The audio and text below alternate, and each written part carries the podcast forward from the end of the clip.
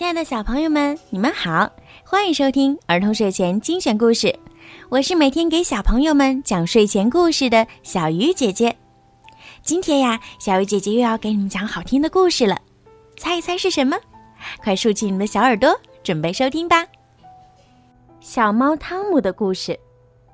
从前有三只小猫，它们的名字分别叫做米敦斯、汤姆和娃娃。每只小猫都有一身毛茸茸的小皮袄，它们平时总喜欢在门口的台阶上翻跟头。玩不了多久，就又跑到花园的空地上打滚儿。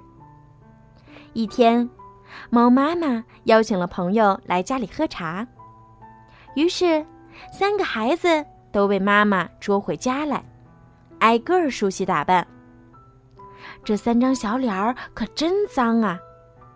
瞧，猫妈妈正拿着毛巾给它们又擦又洗，总算是弄干净了。然后，猫妈妈拿着刷子，把孩子们身上的毛梳理得整整齐齐。接下来，猫妈妈又刷了刷它们的尾巴，把它们的胡须也理顺了。汤姆好像有多动症的症状。他一刻也不消停地用他的小爪子抓来抓去。猫妈妈用干净的围裙和领巾，将娃娃和米敦斯打扮成了淑女。然后，他又从衣柜里拿出一套优雅却有些拘束的衣服。他想，汤姆穿上它就会像一个小绅士了。汤姆圆乎乎的，而且最近他又长胖了些。衣服上的纽扣刚扣上就给撑开了，扣子都掉了。猫妈妈只好拿出针线，把那些纽扣重新钉上去。打扮完三只小猫，猫妈妈想一心一意的烤面包，就叫孩子们去花园里逛逛。她不停的嘱咐着：“别把衣服弄脏了，孩子们，用后腿走路，离土坑远一点。”躲开那些水鸭和母鸡，千万不要走进猪舍。两位淑女颤颤巍巍地走在小路上，才走了几步，她们就踩到了自己的围裙边儿，一起摔了个嘴啃泥，围裙上也多了几块难看的污点。娃娃说：“我们从假山那儿爬到花园的围墙上去坐坐吧。”于是，他和米敦斯把领巾转到背后，一蹦一跳地向假山跑去。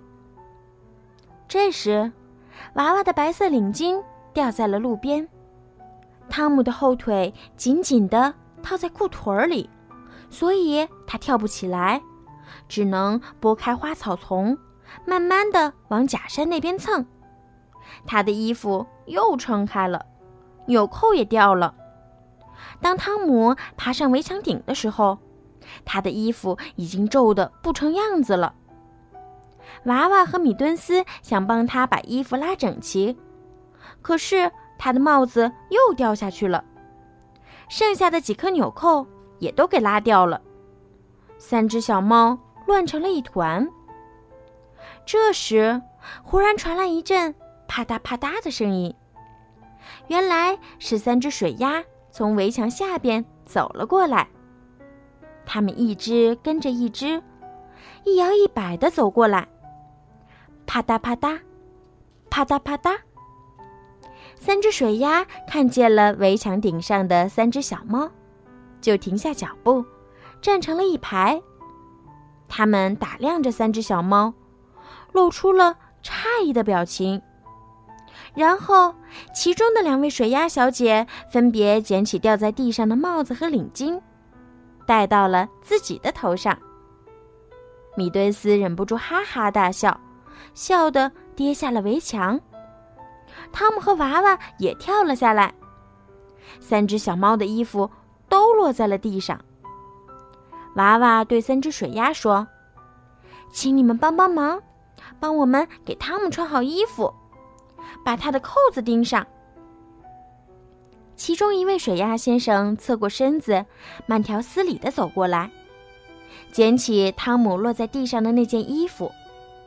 没想到，水鸭先生却把汤姆的衣服穿在了自己的身上。他穿这件衣服比汤姆穿显得更加滑稽。旁边的两位水鸭小姐也把两件围裙穿了上身。水鸭们忍不住感叹道：“嘎，这是多么美好的早晨呐！”然后，三只水鸭就这样头也不回地走了。它们仍然保持着刚才的队形，啪嗒啪嗒，啪嗒啪嗒。猫妈妈到花园来找它的三只小猫。它看到它们光溜溜的在围墙上蹲成一排，身上一件衣服也没剩下。猫妈妈把三个小家伙拽下地来，赏了他们几巴掌，压着他们回了家。他骂道：“客人马上就要到了，你们却搞成了这副样子，不能见人，我的脸要被你们丢光了。”三只小猫被关到了楼上。猫妈妈对它的朋友们说：“嗯，请大家原谅，三只小猫都出麻疹了，正躺在床上养病。这当然不是真的喽。恰恰相反的是，他们三个连一分钟都没有躺在床上。尊贵的客人们在楼下优雅的享用茶点时，不知什么原因。”楼上时不时传来一阵阵非常特别的吵闹声。我想，改天我要再写一本大书，告诉你们有关小猫汤姆的更多趣事。至于那些水鸭，它们像平常一样下到了池塘里，那些衣服、帽子和领巾，立刻全被水冲走了，因为上面一颗纽扣都没有啊。你看，池塘里的这三只水鸭，它们直到现在还在寻找那些东西呢。好了，孩子们，今天的故事就讲到这儿了。在今天故事的最后呀，小鱼姐姐要祝每一个小朋友今天晚上都可以做一个好梦。如果你们想听到属于你们自己的专属故事，可以让爸爸妈妈加小鱼姐姐私人微信。猫小鱼全拼九九来为你们点播，好了，孩子们，晚安。